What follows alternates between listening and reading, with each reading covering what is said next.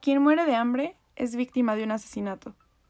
Hola, soy Daniela Castro, estudiante de nutrición de la Universidad Iberoamericana, y les quiero compartir acerca de lo importante que es la educación nutricional para evitar la desnutrición. Comenzamos. La desnutrición se define como la deficiencia de la nutrición, cuya causa se debe a la falta de ingestión o utilización de nutrimentos, y se debe a una pérdida excesiva de calorías o por tener malos hábitos alimenticios. La desnutrición de tercer grado se conoce como marasmo o washer-cure y es uno de los problemas que más azotan a menores de 5 años. En América Latina, más del 50% menores de esta edad presentan desnutrición. Es increíble que se produzca más del doble de la comida necesaria y exista la desnutrición. Esto nos aclara que no todo el problema es por falta de alimentos, es la falta de información y el no saber qué alimentos elegir en la dieta lo que contribuye a que este fenómeno no desaparezca. La poca educación nutricional afecta a la población de escasos recursos, por lo que la desnutrición continúa. La desnutrición intrauterina y postnatal se deben a la mala nutrición de la madre, Generalmente aprovechan su producción de leche y le quitan el pecho a los niños hasta que se encuentren bastante desnutridos.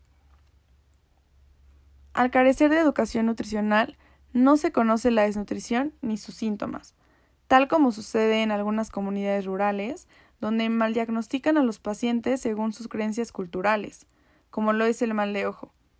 Y aunque no todos crean en el mal de ojo, la sociedad y su ignorancia ante la desnutrición le da un tratamiento erróneo al desnutrido.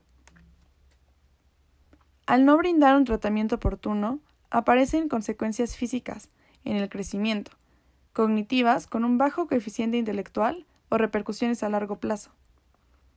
Tal como nos dice la Secretaría de Salud, aquellos que reciban atención hospitalaria también pueden correr el riesgo de no recibir un tratamiento adecuado, por lo que en este momento la mayoría de los pacientes fallece.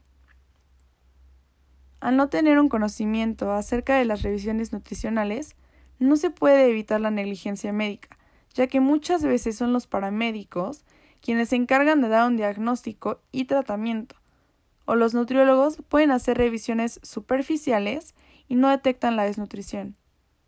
Al tener los conocimientos, se puede exigir una revisión nutricional completa y por un profesional.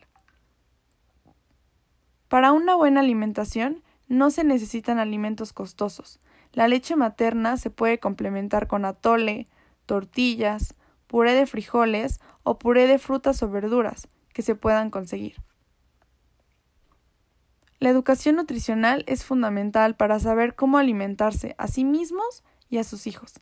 Independientemente del nivel socioeconómico, al tener los conocimientos, la desnutrición se puede evitar y se puede detectar a tiempo, evitando consecuencias a futuro. Al implementar clínicas especializadas en comunidades de escasos recursos por parte de la Secretaría de Salud, se podrían vigilar a pacientes, dar educación nutricional a familias y buscar casos de desnutrición en la comunidad.